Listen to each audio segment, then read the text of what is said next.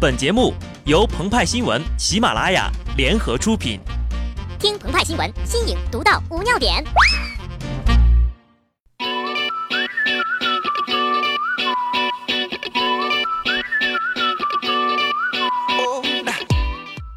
本文章转自澎湃新闻《澎湃联播，听众朋友们，大家好，我是机智的小布。万万没想到啊，霸道总裁和玛丽苏成了越南人民的精神主粮。近年来，天朝的网络小说在越南受到追捧，特别是网络言情小说。据参考消息报道，从2009年至2013年的五年间，越南翻译出版了中国图书的品种为841种，其中翻译自中国网络文学的品种为617种。中国网络文学代表作差不多都被翻译成了越南语出版了，如同我们追英剧、美剧。很多越南人民呢，也近乎疯狂地追着我们的网络小说。新章节一更，他们等不及越文版的翻译，直接用翻译器看得云里雾里，也不在乎。之后呀，等他们那儿的字幕组翻译成越南文，再细细的读一遍。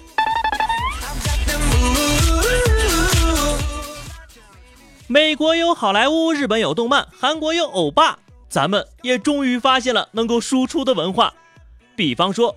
三分钟无痛青春文学和冷面霸道杀手总裁文，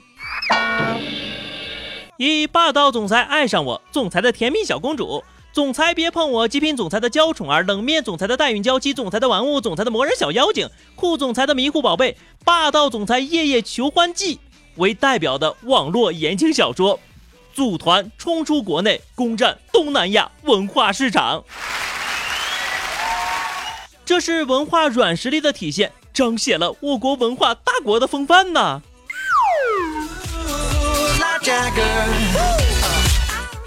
然而，最近越南政府禁止言情小说，尤其是来自中国的言情小说。官方给出的理由是，小说内容陈腔滥调、无意义、淫秽以及恶心，而且传播错误的爱情观，甚至鼓励强奸，会涉毒越南青少年的身心。千古奇冤呐！这简直就是胡说八道。中国网络言情小说的逻辑之鬼斧神工，奇闻规矩之精妙，岂是尔等凡夫俗子能够明白的？霸道总裁的契约夫人，穿越千年，沦为下堂王妃，侮辱侯门，驯服虐恋弃妃的腹黑王爷。女人，没有你，本王要这江山何用？本王要你知道。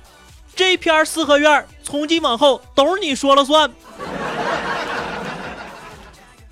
鹏鹏对越南读者深表同情啊，这种被禁的感觉我们太懂了。在此呢，我们想说，越南的亲们，这里可以代购中国言情小说哟，河内、海防、岘港、胡志明市，通通包邮哦，亲。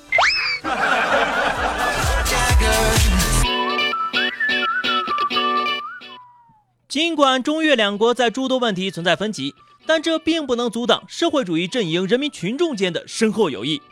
这几年，中越民间互动频繁，文化互相渗透。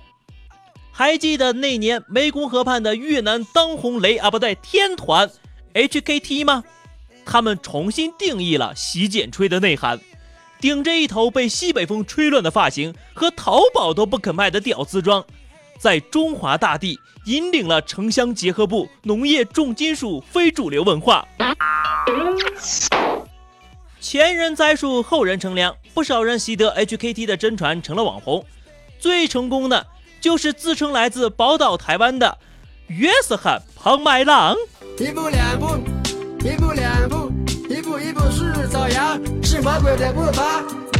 除了音乐呀，中越文化交流最密切的当属电视剧。越南人民个个自带马桶属性，最喜欢的就是恶搞，不是翻拍中国的电视剧了。山外有山，雕外有雕。越南版的《神雕侠侣》比泰剧粗糙，比韩剧拖沓，比印度剧还狗血。网友们这样评价越南版的小龙女：看那白眼儿，那鼻孔，人叫小龙女是因为她姓龙，而不是长得像条龙啊。相比之下，陈妍希饰演的小龙女简直就是绝世美女呀！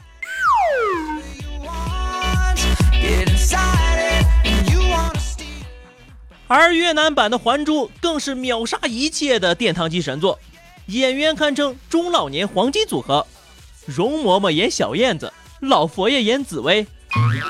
剧中的格格们个个都是阳刚气十足啊！小燕子呈如花状，阿哥皇阿玛那也是帅气霸气全尸，那画面太美，看不下去了。被越南毁过的中国电视剧还包括《笑傲江湖》《西游记》《流星花园》等等，不得不佩服呀，越南人民的创造力还有想象力。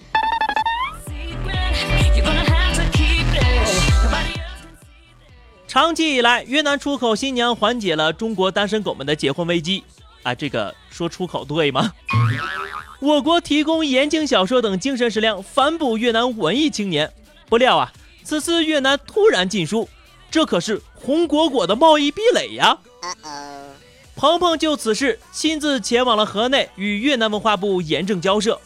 越南的相关人士回应，他们特别希望能够引进一些有文化、有深度的。能够展现当下中国现实的优秀青年文学，比方说《小时代》呀、《绝技》呀这样色儿的。